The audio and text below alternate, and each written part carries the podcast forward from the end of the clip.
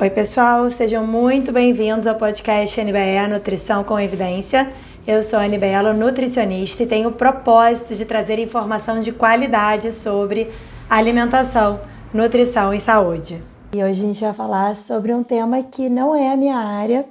É, eu não, não atendo atletas, mas super me interessa sobre o assunto e, enfim, por mais que a gente atenda às vezes paciente que visa perda de peso, Muitas vezes ele está engajado numa prática de atividade física, às vezes é, até de alta performance, e é importante que a gente saiba é, conhecer as estratégias nutricionais, as estratégias clínicas, as suplementações e, e com certeza entender e ter um olhar cuidadoso em relação aos objetivos e, e que tipo de atleta é. Queria convidar a nossa super nutricionista que trabalha com isso e né, tem experiência clínica importante. Então, pela primeira vez aqui nesse, no nosso canal, eu vou chamar a Cris Perrone, que é nutricionista, graduada pela FRJ, especialista em nutrição clínica, obesidade e emagrecimento, é especialista em nutrição esportiva e trabalha no laboratório de performance humana que é aqui no Rio de Janeiro, no Maitá. Estou super feliz de você ter, enfim, aceitado esse convite e a gente ter esse momento aqui de troca. Eu estava brincando aqui, eu vou fazer uma consulta com você e eu comecei a pedalar agora. Eu vi, está achando super legal, vi sua bike, uma WBE, vi que você fez isso 100K, assim, você que era assim da yoga, eu te acompanho, acho muito legal. É, adorei ver você pedalando. Assim, muito, muito bom, bom, muito bom. Gente, é muito bom, né? Quando eu sei que o tema hoje é atleta, mas às vezes os pacientes que chegam no consultório, talvez não seja bem o seu perfil, mas você tem amigas, enfim, outras outras, que o paciente ele fica assim, cara, qual é o melhor exercício? Qual é o melhor exercício é. para emagrecer? Qual o melhor exercício para massa muscular? Cara, o melhor exercício é aquele que você vai se envolver e vai fazer, né? Então a bike está nesse momento, apesar de eu não ter largado a yoga, mas é, eu estou nesse momento de uma relação intensa com a bike. Mas vamos lá. Mais uma vez, obrigada. Então, para quem não conhece, a Cris está entrando aí, deixando. A Cris é especialista na área de nutrição esportiva, nutrição clínica, fez graduação pela UFRJ, e trabalha, não sei se trabalha mais em algum lugar, Cris, então você complementa no laboratório de performance humana, é, fazendo atendimento de atletas, não sei se atletas amadores, enfim, é, faz atendimento de consultório mesmo, né? É, a preparação para a prova, enfim. É, e aí queria saber de você, uh, eu acho que para a gente falar, acho que tem um tema super amplo, né, para a gente conversar de nutrição suplementação né, endurance. Acho que tem várias modalidades e acho que tem vários perfis, né? Como que você, assim, quando vai começar um atendimento, é, quais são os pontos que você considera mais importantes aí? É o objetivo? É o tipo de atleta? Não sei, fala um pouquinho mais aí sobre esse início de atendimento, essa anamnese, para poder eu acho que só a partir daí que a gente consegue pensar em suplemento ou em conduta, né? Fazer um diagnóstico da situação. Fala aí os tipos de, de desportistas e atletas que você atende. Bom, primeiro é uma. Fico super honrada né, pelo convite, porque você também é uma referência na nutrição, na nutrição de verdade, né? Onde a gente coloca ciência e prática e onde não tem modinha das dietas. Então, por isso que eu aceitei na hora que aqui é um papo sério de quem faz ciência e pratica aquilo também que prescreve, né? É, em relação, é, o que eu acho da minha consulta, né? É, eu faço clínica a vida toda, eu já saí da faculdade, eu tenho mais de 20 anos de experiência na área clínica, então eu já atendia na faculdade. Consultório é o que eu sempre quis fazer, então eu, eu faço realmente aquilo que eu gosto, que é trabalhar com saúde, é, qualidade de vida e esporte, é isso que eu acredito na vida das pessoas, né? Então, dentro do consultório, eu falo que eu sou uma grande ouvinte de história. É, hoje mesmo, atendendo uma paciente, ela falou: ah, você atende a minha irmã, é a fulana. Assim, como eu conto a história das pessoas, né? Eu ouço e depois eu me lembro da vida delas através das histórias. Então, para mim, o primeiro momento da anamnese, eu atendo pessoas que tenham doenças, patologias, eu atendo atleta amador que vai, que quer começar a correr 5 quilômetros, que quer fazer, começar a pedalar, é, ou, fa, ou é um, faz um remo.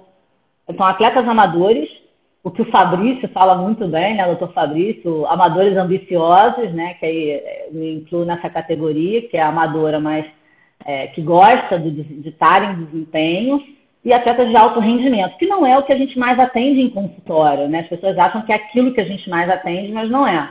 O maior número é amador e amador ambicioso mesmo. Então, a primeira coisa que eu tento entender é quem é esse cliente, quem é essa pessoa, que história ele tem é, e o que, que ele quer. Para que, que ele veio me procurar, né?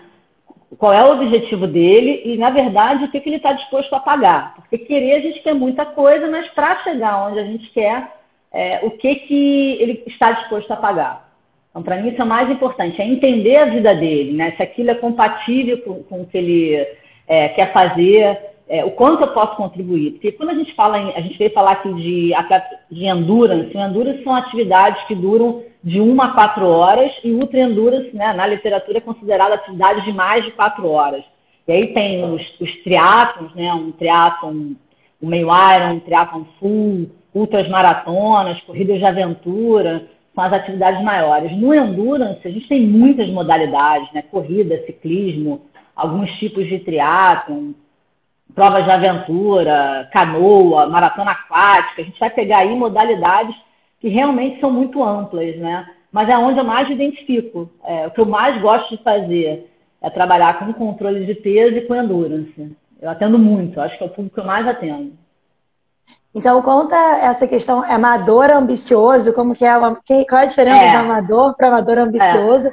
E assim, o que, que você diferencia de estratégia? Assim, a, a estratégia do atleta, porque tem alguns atletas amadores ou amadores ambiciosos, não sei, mas que tem uma carga de exercício bem intensa, né? Daí você a suplementação acaba que às vezes é indicada tanto para o atleta quanto para o atleta amador. Mas é, classifica aí essa atleta amador ambicioso que, eu não conhecia essa terminologia. Não, foi o Fabrício que. Bom, a primeira vez que eu escutei foi lá no LPH, né, através do Fabrício. É, eu acho que assim, é, a gente tem. A, a, prática do exercício físico regular, o cara já é um atleta, então é um corredor de 5K, de 10K, né, é aquele cara que tem uma planilha de treinos e ele tem uma regularidade de treinamento. Para mim, isso é um atleta. Ele faz determinadas modalidades com uma, uma periodicidade num ritmo, ou que tenta fazer a sua planilha de treino. É, para mim, isso é um atleta. Né? Existe o desportista, aquele que pratica as atividades, mas que não necessariamente ele faz com tanta regularidade. O atleta amador ambicioso, aí eu acho que essa categoria é, são aquelas pessoas que é, querem um pouco mais, elas têm uma dedicação um pouco maior para o esporte e elas se, cobrem, se cobram um pouco mais em relação aos seus resultados. É um forfã, mas um forfã um pouquinho mais sério. É, e aí, é, eu me considero nessa categoria, né? Não vivo do esporte, não sou uma... Até vivo, né? Porque o nosso trabalho é, tem a ver com esporte, né? Muitos pacientes me procuram por praticar determinadas atividades físicas. Então, para mim, são atividades que se somam. É, eu acho que o atleta amador ambicioso, com certeza, ele precisa de tanta suplementação e atenção alimentar quanto um atleta de alto rendimento. Porque ele não come o que ele tem que comer, ele não dorme o que ele tem que dormir. Ele tem uma vida, ele trabalha, então ele pedala lá na madrugada do aterro, quatro horas da manhã, mas ele não volta para casa e descansa. Dói.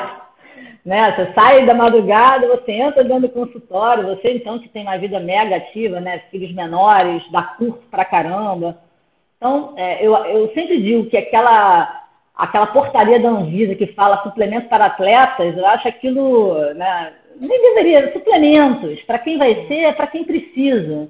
Né? Vai ter suplemento para desempenho, tem suplemento para você repor as carências nutricionais. Então, eu sou super a favor da suplementação como a cereja do bolo. Legal. É, eu falo que a nutrição, ela tem, ela é uma pirâmide. Então a gente tem como base, né? Por que, que a gente vai a um nutricionista, né? Principalmente um atleta amador, amador ambicioso, de alto rendimento. O esporte, ele tem um limite do saudável. Então, um corredor de 10 quilômetros, um nadador de, de 2K, uma pessoa que pratica uma atividade uma hora até duas horas, que faz uma meia maratona esporadicamente, a atividade ela tem um impacto muito saudável para a saúde. É, o problema é que part... existe uma linha muito tênue quando a gente vai para uma área de desgaste maior. E a gente vê hoje muita gente já nessa linha, onde a atividade ela tem uma grande produção de radical livre, onde uhum. a gente tem uma redução de sono. Então, a nutrição, acho que ela colabora muito para minimizar esse impacto negativo. Né? Como, é, como que ela faz isso?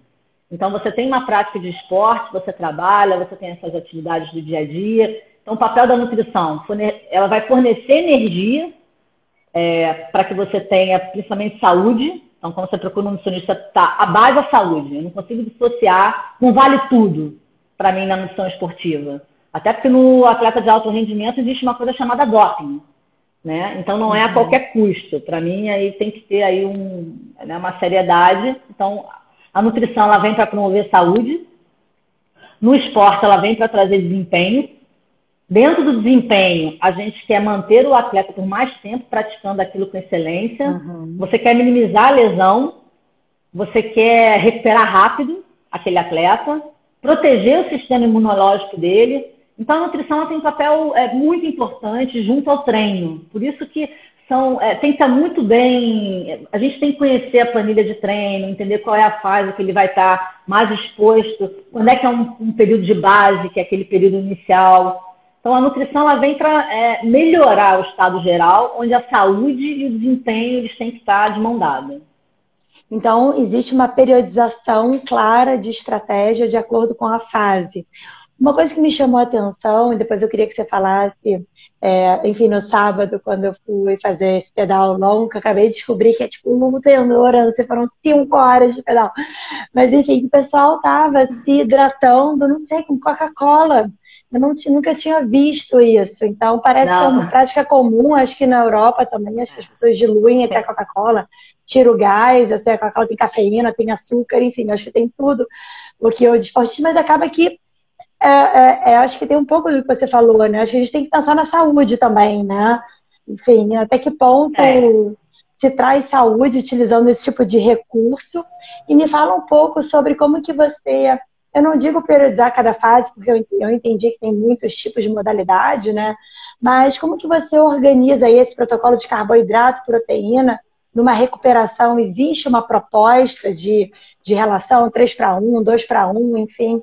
Aí, normalmente, tem muitos profissionais de saúde que estão nas lives. Fala aí um pouquinho pra gente.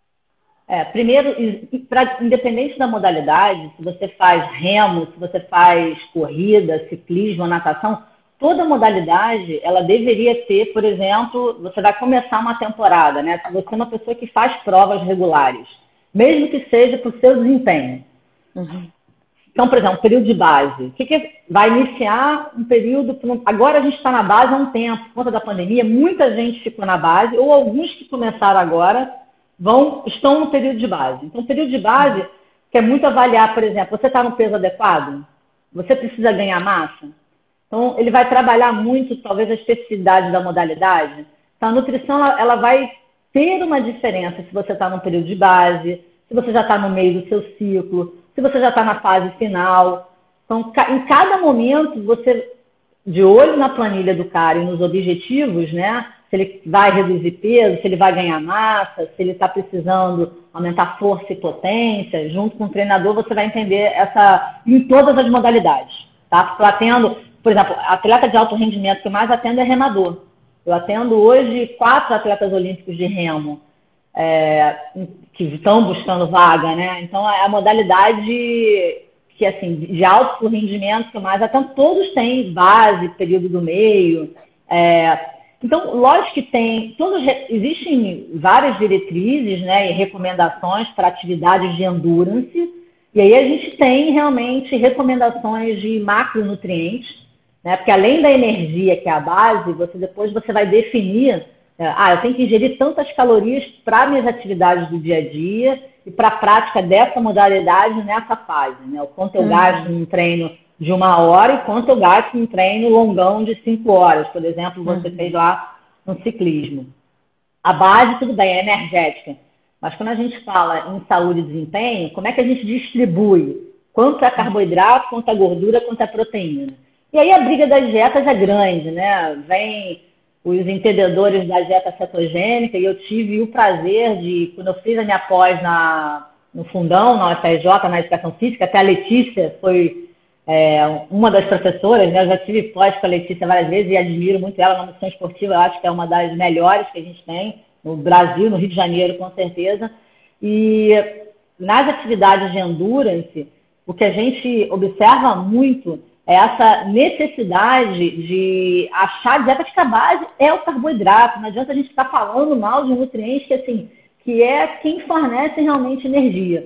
E nessa, na época que eu fiz essa pós, eu finalizei em 2018, a minha monografia foi dieta cetogênica em atividade de endurance e ultra-endurance. Não melhora, não adianta. Não. Eu tenho uma, não melhora. Eu tenho uma, eu fiz uma meta-análise que foi muito legal, que esse trabalho foi publicado na R-Bone, junto com a Vilma Panza, que para mim também é uma nutricionista, ela é uma carioca que mora no sul, também é nome na nutrição esportiva, e é uma amor de pessoa. Eu tive a oportunidade de ter ela como orientadora, eu brinco que ela é minha desorientadora, mas é a melhor orientadora que tem. E a gente estudou, é, a gente fez meta-análise, né, revisão de estudos da década de 70 até 2017. E não tem melhor em segundos, né, que o que você quer assim, vou fazer a dieta à base de gordura Vou comer só menos de 50 gramas de carboidratos. Vou ter melhor desempenho? Não vai. Então, assim, para que, que você estressa? Não só não vai, né, como você está trazendo as evidências, como é muito difícil, né, programar hum. uma dieta cetogênica clássica, de verdade. aquela de verdade, não é aquele negócio de proteína, Deus dará, não, ah. porque senão também vai prejudicar a performance. Mas assim, a questão daquele 4 para 1, né? 4 gramas é. de de, de lipídio para um, de proteína e carboidrato. É duro, é uma dieta difícil. É ruim. Até para aquela criança com epilepsia, que só tem essa estratégia terapêutica, difícil. Imagina para um atleta que você tem que bater uma caloria gigante. Então, assim, é. que bom que você está trazendo. Mas tem muita gente que ainda adota esse tipo de dieta, né? É, não sei. Mas essa é questão, assim, é, o que me incomoda na área da nutrição ainda é o achismo, né? A gente continua achando, onde a gente, a gente tem evidência científica, a gente tem evidência científica no ciclismo, na corrida, é, precisa de muito estudo. E o que eu acho mais grave, o brasileiro, a base é o carboidrato. A gente está imitando o americano. A gente não come bacon no café da manhã, a não ser que você tenha preferências. Mas isso é a menor parte da população. O nosso corpo ele foi treinado, adaptado a comer carboidrato. É assim que o brasileiro se alimenta, né? E é assim que, hum. que a uhum. gente se reconhece. É, então, na minha concepção, a base e todas as recomendações, American College, institutos de nutrição, é, Academia é, Dietética do Canadá, todas as, sempre a base é o carboidrato. Então, ele não é um vilão. No uhum. endurance, ele é, é, o nutriente que a gente mais come. Aí tem recomendações é, por exemplo, né, se você faz uma atividade de pelo menos uma hora, são em torno de 5 a 7, a 7 gramas de carboidrato por quilo por dia. Uhum. Se você pratica mais horas, maior a sua necessidade de carboidrato. É, as gorduras, elas ficam ali entre 20, 25 a 35%, e a proteína chega a 15%. Né? A gente vem aumentando as proteínas da dieta, é um, é um momento também de dietas mais proteicas que a gente é, dentro de endurance, a gente tem recomendações de 1,2 a 2 gramas por quilo de peso. Então, a gente vê que realmente a gordura ela está ali no meio, mas também não tem benefício dietas que sejam com menos de 20% de gordura. Então, é, esses extremos que a gente é, faz das dietas, elas também não colaboram, né? Uhum. É, é, eu falo que a gente é o feijão com arroz, entendeu? É a gente fazer ali o que está no meio que está muito bem explicado, muito bem já descrito na literatura. Então, a base da dieta é o carboidrato. Quando a gente fala em proporções intratreino, é, existe recomendações. Os maiores estudos são em maratonas, mas já tem muita coisa em ciclismo, é, porque o ciclismo realmente é a modalidade, se você pensar no triatlon, né, que é a melhor modalidade para você comer intratreino, uhum. é, porque você está fisiologicamente é, você está melhor, né? Porque na corrida você tem impacto, E isso uhum. é muito uhum. ruim para o aparelho gastrointestinal, né? Esse, então, o pedal é o melhor momento, por exemplo, dentro de um triatlo para você se alimentar. Mas existem recomendações. Então, para atividades é, até uma hora, teoricamente você não precisaria de nada, mas quanto maior a intensidade do seu treino, maior a necessidade de carboidrato, porque na alta intensidade a gente usa muito carboidrato como fonte de energia. Uhum. Então a gente pode usar um pouco de carboidrato, até 20 gramas, ou fazer aqueles enxágues bucais, né? Que é o bochecha e cospe. É, que aí uhum. tem uma forma. Às vezes você numa prova de 10K, é, você pode, por exemplo, a cada 10 segundos bochechar, é, desculpa, a cada 5, 10 minutos, por 10 uhum. segundos, você botar uma solução, por exemplo, de uma bebida esportiva, Gatorade, Powerade, 9, deixar uns 5 minutos na boca e cuspir. Porque a gente tem receptores de carboidratos na boca. Uhum. Isso gera uma comunicação do cérebro para o músculo, tipo, olha, vai vir carboidrato. Então, ele te dá uma motivação, ele te engana, uhum. dá uma melhorada, mas aí a prova acaba, né? As provas curtas acabam. Prova de longa duração, não tem jeito. É, você tem que aprender a comer. Então, eu sempre, quando a gente discute muito lá no LPH, né, e o Fabrício fala muito daquela estratégia train low, compete high, é você tentar treinar com pouco, e eu brigo que eu sou totalmente contra, porque eu falo que a nutrição é treinamento. Então, você tem que treinar no seu pedal, como é que você come, como é que você bebe água, é, na corrida, você tem que ensinar o teu estômago e o teu intestino a receber alimentos. Uhum. Você não vai fazer isso durante uma prova realmente é durante um treino. Mas as reposições, eu acho que elas precisam ser realmente atividades acima de uma hora. Corrida, uhum. pedal, natação. A recomendação aí vão para atividades até duas horas e meia de 30 a 60 gramas de carboidrato. E aí, o que, que é isso? A média dos géis tem 20 gramas. Se você pegar GU, Exceed, se você pegar o CIS, que é um gel maior, ele vai chegar a 36 gramas, mas porque ele é maior, e esse uhum. gel, especificamente, ele já é diluído. É, ele é muito legal para maratona aquática, por exemplo, ou para atividades aquáticas, porque você não precisaria de água para diluir como você precisa de um gel normal. Porque uhum. o carboidrato ele precisa de uma certa diluição para ele ser melhor absorvido, né? É, e acima de duas horas e meia, a gente chegaria a 60, 90 gramas. Para mim, é, isso é uma interrogação, porque a gente sabe que a média de absorção intestinal são de 60 a 70 gramas. Então, eu questiono muito essas dietas de 70 a 90 gramas, que você coloca muito carboidrato. Primeiro que é dificílimo por hora você ingerir 90 gramas de carboidrato. Imagina, mais de 4 géis. Na prática, isso é... O atleta de alto rendimento não vai ingerir nunca, porque ele nunca quer perder tempo. É, então, assim, eu acho muito difícil chegar a 90 gramas. Alguns géis, eles têm aumentado os tipos de carboidratos. Quando você compra um gel, e aí você lê o rótulo, quanto mais diferentes forem os carboidratos, então esse tem palatinose, glicose e frutose. Então a gente já botou três carboidratos, a absorção é mais rápida. Né? Cada um uhum. usa um tipo de transportador, então a velocidade parece que a capacidade de absorção é melhor. Então, quanto mais variações de tipos de carboidratos, melhor para absorção. É, então, a gente já tem recomendação sim. É, a recomendação da proteína são para atividades acima de duas horas, é, que também é muito difícil repor. Por exemplo, esse seu pedal lá de cinco horas, você comeu alguma coisa com proteína? Não, né? Eu comi, não, então, um pouquinho. Eu fiz uma barrinha à base de melado e e castanhas e sementes. Enfim, tinha um pouco de gordura, um pouco de proteína, tinha semente de abóbora, mas e bebia e levei, né, o de cinco, o que eu fiz na semana anterior eu não tinha levado nada, bebi só água. E levei, eu tinha uma amostra aqui que deixaram no consultório de aminoácido essencial.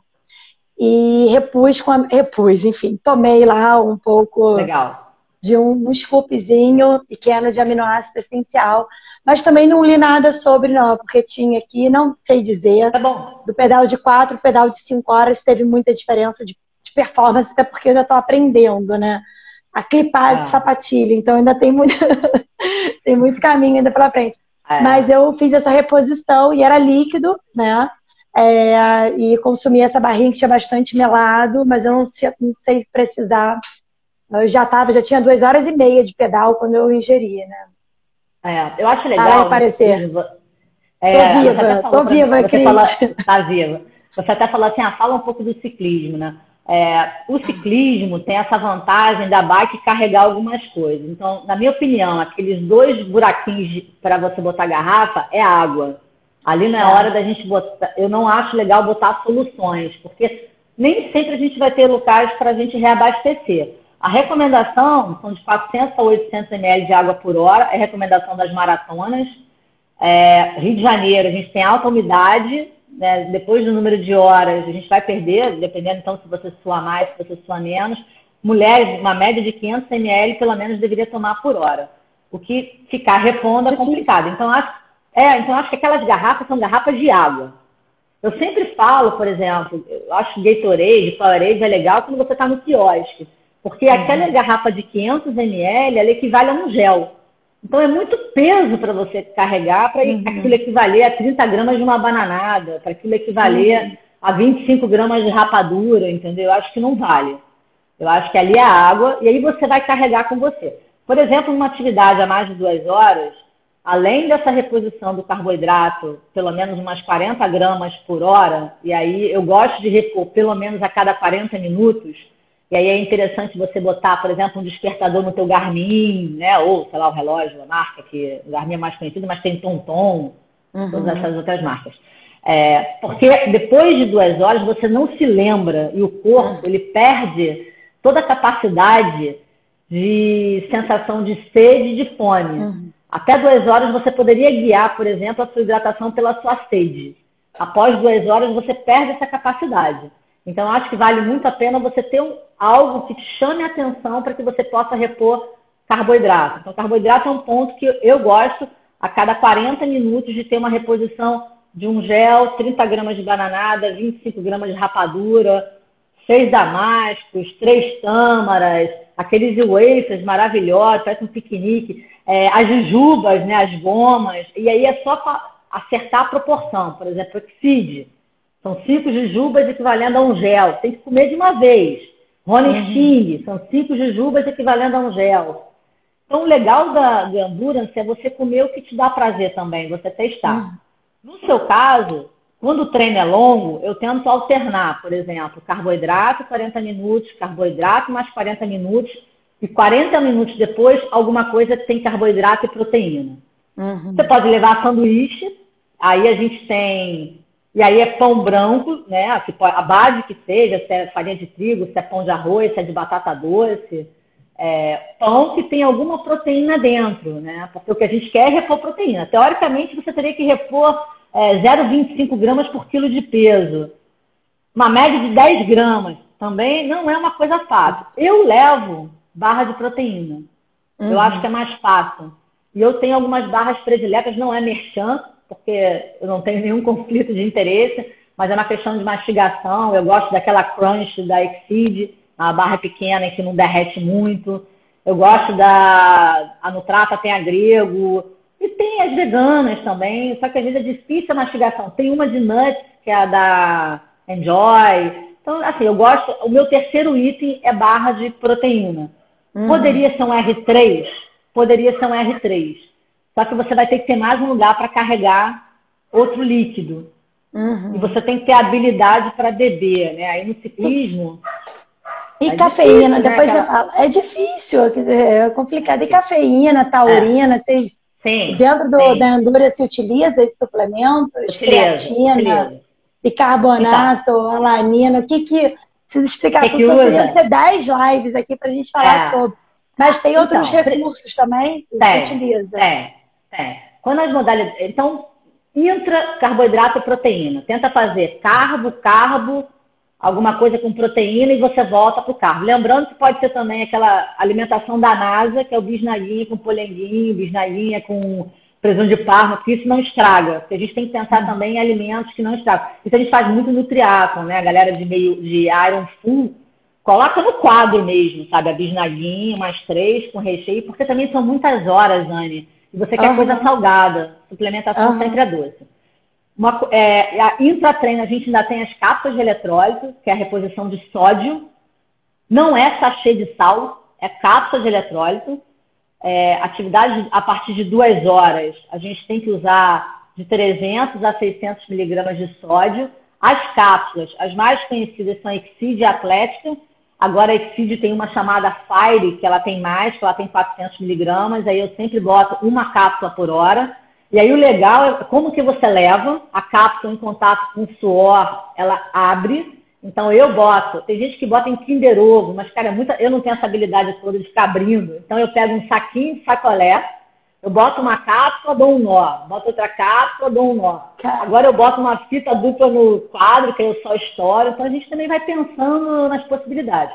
A cafeína, é, intratreino, se é um treino acima de três horas, eu uso. Eu colo ela junto com a minha cápsula de eletrólise para com três horas eu pegar os dois e meter na boca. Então, intratreino, carboidrato, proteína, cápsula de eletrólito é, e cafeína. Atividade longa, eu sugeri esses quatro. Até hoje não inventaram um aminoácido líquido decente. Eu brigo com a Central Nutrition, com todas as marcas que pó não é suplementação intratreino. Eu falo que eles têm que inventar alguma coisa legal. Intratreino, isso cobre. Pré-treino, cafeína ou teacrina. A cafeína eu uso, raramente eu uso 420 miligramas, eu uso mais 200, 250, ou a sensibilidade cada um. Para atletas que podem queimar a largada, para quem tem sensibilidade à cafeína, eu uso a teacrina, que ela não trabalha, não estimula receptor de adrenalina, que é a grande questão. Então, ela, só que ela é cara, tem que ser manipulada. Então, uhum. teacrina ou cafeína, HMB, que eu acho que é um aminoácido bem legal, porque ele previne desgaste muscular, a proteólise, e ele estimula o crescimento, mas é caro. É caro também. Mas agora, né? Mas agora já tem suplemento nacional. A gente já tem uma marca de suplemento nacional Qual que é a HMB. do HMB? Central, Central Nutrition, Central Nutrition tem o já tem? Tem o Energy. É, é, ele tem o amino. É novo, né? É novo. É novo. O amino. Eu gosto do amino deles, mas enfim, também, também não, tem, não, recebo nada, então posso falar o que eu também quiser. Não, não tem como é. Então, é, você pergunta. Então, pré-treino eu gosto de teacrina ou cafeína. Eu gosto não, é o que é comprovado, né? Mas também gosto. Uhum. Teacrina ou cafeína, HMB, que é para desgaste muscular e recuperação rápida. Não é mais DCA, é HMB. É, e eu uso também a taurina, que é um aminoácido muito legal para foco. Foco, atenção, é, recuperação muscular, ressíntese de glicogênio. Esses eu acho pré-treinos bem, bem legais, né? É, aí você perguntou de creatina. Creatina e betalanina são suplementos mais utilizados em atividades de curta duração, até 150 uhum. segundos, atividades de sprint, futebol, vôlei, luta. Mas aí vamos lembrar, não existe suplementação de endurance, existe suplementação para fase de treinamento. Uhum. Eu uso muito beta-alanina e creatina em períodos de base. Uhum. Mesmo em endurance, você quer ganhar massa? Você quer uhum. melhorar a sua potência? Você quer melhorar a explosão? Aí são suplementos muito legais. A betalanina, os estudos não são muito contraditórios no endurance, mas eu gosto de betalanina. Eu acho que é um suplemento, desde que seja usado certo. Betalanina não é pré-treino. Ela é usado por saturação. Todo dia, dose mínima são 3 gramas, porque as pessoas compram pré-treinos que tem um grama, dá aquela pinicação, efeito placebo, né? Mentirinha e o cara acha que funciona. Eu falo, eu falo que beta-alanina de um grama, é, água com limão e a meia da Mulher Maravilha é a mesma coisa. Tudo mentira. É tudo o que a sua cabeça, tudo que a fé alcança. Muito bom. E deixa eu te perguntar, falamos de suplementação, falamos de distribuição de macro. É, você pode ter uma pincelada aí na questão da, da falta de evidências em relação à dieta cetogênica foi até o seu projeto de TCC, né, da pós. E essa história de jejum intermitente dentro do endurance, tem, rolou essa pergunta na caixinha, não sei se você tem experiência, seria um training low ou não? É, eu acho que no Ultra Endurance, óbvio que não, mas você tem alguma experiência aí? clínica com a prática do exercício em jejum. Uh, não numa competição, obviamente, mas é, de treinar com baixa carga de carboidrato. O que, que você, você falou alguma coisa do Fabrício, das discussões aí? Adoro. É, o que, que você vê do, do training low aí com o sleep low, né? Acho que é o sleep low, é, training low, eu faço low, uma confusão, é. fala Não, eu acho assim, jejum intermitente, o melhor jejum seria aquele jejum que você, na verdade, come de manhã e não comeria depois das seis horas, né? Já vi até você já postou muito sobre isso, já escreveu sobre isso, muito bem escrito, que é o mais difícil de fazer. São as pessoas pararem de comer às cinco, seis horas da tarde e fazerem uma janela de 14 horas sem se alimentar. Esse é o melhor, mas é o mais difícil de se fazer. É, e aí, eu não sou. Não, assim, eu falo qual é a minha linha. Eu não sei, a linha é quando o paciente entra eu descubro, mas eu tenho algumas coisas que eu não me presto a fazer, entendeu? É, o que não tem evidência científica e o que eu acho que não é condizente com o estilo de vida, eu não faço. Uhum. É, e uma outra coisa que me incomoda no jejum, porque fala assim, ah, melhor adaptações metabólicas. Mas o exercício já não faz isso? Então, assim, o quanto que esse jejum, esse estresse ao corpo vai melhorar? A gente não está falando de perda de peso. A gente está falando de desempenho esportivo. Uhum. Eu não acredito em jejum intermitente para desempenho esportivo. Triatleta, esquece. Imagina se eu tenho 12 horas na minha vida para ficar sem comer. Não tem nem para dormir, quem dirá para ficar sem comer. Passo mais tempo acordada. Como é que você estressa um corpo é, por tanto tempo? E qual o benefício? O que, que vai melhorar na minha parte celular, entendeu? Se eu já como bem, se eu já treino com periodicidade, se eu uso antioxidantes, anti-inflamatórios, se a minha alimentação ela já tem uma base é, muito legal de alimentação. Então, eu acho que para determinadas modalidades é impossível jejum intermitente, né? Você ficar uma janela de no mínimo 12 a 14 horas sem se alimentar, principalmente se o cara treina de manhã. Eu tenho até amigas pessoais que fazem. Eu tenho uma amiga que ela faz, não é recomendado por mim, eu não, eu não recomendo mesmo. Não é uma prática minha. Eu, agora, se a pessoa já vem e ela mostra que ela se adapta, é, mas são as que param de comer às 5, 6 horas da noite. Uhum. Mais tarde, nem tem possibilidade, a não ser que o cara só treine à noite, né? Aí vai depender muito do horário de treino. Se ele treina de manhã cedo, não acredito muito em jejum intermitente, porque a maioria não para de comer até 6 horas. Se ele treina é. de noite, pode até ser, mas eu não tenho isso na minha prática clínica porque eu não vejo benefício, nem para controle de peso. Eu tenho uma coisa que eu falo, pode até parecer besteira, eu falo, cara, eu estudei muitos anos os alimentos. Fiz quatro pós-graduações para descobrir, para mandar você não comer. Acho isso meio estranho, entendeu? Acho que eu tenho que te ensinar a comer. Não falar não como. Maravilhoso, Cris. Cara, quanta coisa. Já estou aqui, vou mudar toda a minha conduta dietética no meu pré-pedal. Cecília também está aqui começando a pedalar agora, e só está tirando casquinho aqui. É, não, muita informação bacana. Acho que dentro, dentro da área de emagrecimento, acho que dentro da área de esporte, todo mundo dá pitaco, né? Todo mundo experimenta 15 suplementos, dos mais caros aos mais baratos. É, eu sou super fã de uma questão do, de uma experimentação mesmo, né? De, eu não sou atleta nem nada, mas entender, né? Entender como que o seu corpo reage, o que, que ele precisa, a gente conhecer o que pode ser bom, mas também para você como que você vai se adaptar naquela, naquela, naquele esquema de treino, naquele esquema de alimentação. Porque às vezes a pessoa, eu vejo no consultório pessoas que chegam, ah, Ana, eu tô querendo começar a fazer exercício, que suplemento eu tomo? Cara, começa a fazer exercício primeiro, vamos trabalhar na alimentação. Depois a gente pensa em algum tipo de suplemento, né? Então. Eu brincava, logo que eu comecei a pedalar, eu pedalo, acho que eu comecei em março do ano passado, né? Eu falava assim, é, peço desculpa Nutri, mas não vou beber água. Cara, eu passei meses sem botar a mão na garrafa. Imagina se eu derrubo um pelotão no aterro. Ficava uma hora e dez sem beber uma gota d'água. Meses. meses. E olha que eu suo horrivelmente. Acabava o treino morrendo de sede, mas eu não ousava. A maior habilidade foi quando eu comecei a pegar as duas garrafas. Me achei a ciclista. Porque é difícil. Então, você também tem que. Eu acho que, assim, é, no ciclismo, principalmente, Você tem que pensar muito no que, que você vai levar e você tem que ser meio que MacGyver, sabe? Então a bananada você já leva aberta, porque ou senão você vai ter que dar aquela rasgada na boca, sabe? Bem roots. Então eu acho que você tem que. Parece brincadeira, mas eu acho que é muito legal quando a gente pratica uma atividade ou que a gente consiga extrapolar, a gente como profissional, acho que é eu, para mim é um grande ensinamento que eu tenho com os meus pacientes, cada um usando o seu alimento, seu suplemento. Eu, eu aprendo muito é, com a prática de cada um, com erro e acerto. Eu acho que essa humildade a gente tem que ter, porque assim, só no momento ali que a pessoa está fazendo que ela vai dizer, ó, essa, uhum. essa, porcaria que você me deu, isso não dá certo. É, por exemplo, bicarbonato. A ciência fala, bicarbonato de sódio é tamponante, melhora a fadiga. Alguém já conseguiu usar 10 gramas de bicarbonato? É sal puro.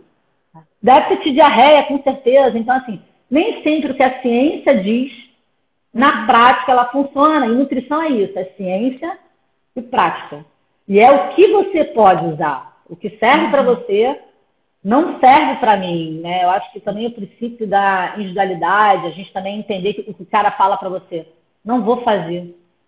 É, eu acho que essa conversa de você negociar com ele, ó, ok, você não vai fazer, então, esse é o teu limite de saúde, esse é o seu limite de desempenho, né? Eu tenho muito. Atleta de alto rendimento, então, a briga para ele fazer a suplementação. Então, eu, é, eu acho assim, é, não tem nada novo, não vão lançar nos próximos meses, né? Então, eu acho que assim, se a gente conseguir fazer o básico, ter uma boa alimentação, para aqueles que conseguem ter boas horas de sono, é, aí depende muito do horário que treina, se tem filho, horário que trabalha. Mas assim, a gente está voltando para o básico, né? Eu falo que a nutrição, eu falo, outro dia eu estava fazendo uma live também com a Carla Mogé, com a Carminha, é, já dei aula para a Letícia, a gente fala, caramba, a nutrição é tão simples, né? Eu gosto muito do que o Valentim fala, desconfia de quem complica, né? A galera está inventando um montão de coisas que não funciona e, e assim, seja mais simples Nutrição ela tem Cris, evidências. E tem que ter cálculo, né? Você pega um, um atleta aí, ou amador, não importa que, que, tipo, se é amador ambicioso, meio amador, 50% de amadorismo, tem, tem, que ter cálculo, né? Porque Sim. você falou todo momento aqui, 60 gramas, 90 gramas, 90 é muito. Então, assim, não é nem só cálculo, como é cálculo para não, não exceder e não fazer mal, e como que você. E aí tem duas questões, né, Cris? É o cálculo é você avaliar se aquele indivíduo vai conseguir usar e o que, que você vai propor para ele usar. E ele vai experimentar para ver se o doce funciona, ou se é o sal, se é gel, se é a comida. Então, assim, tem tanta questão muito. aí que envolve.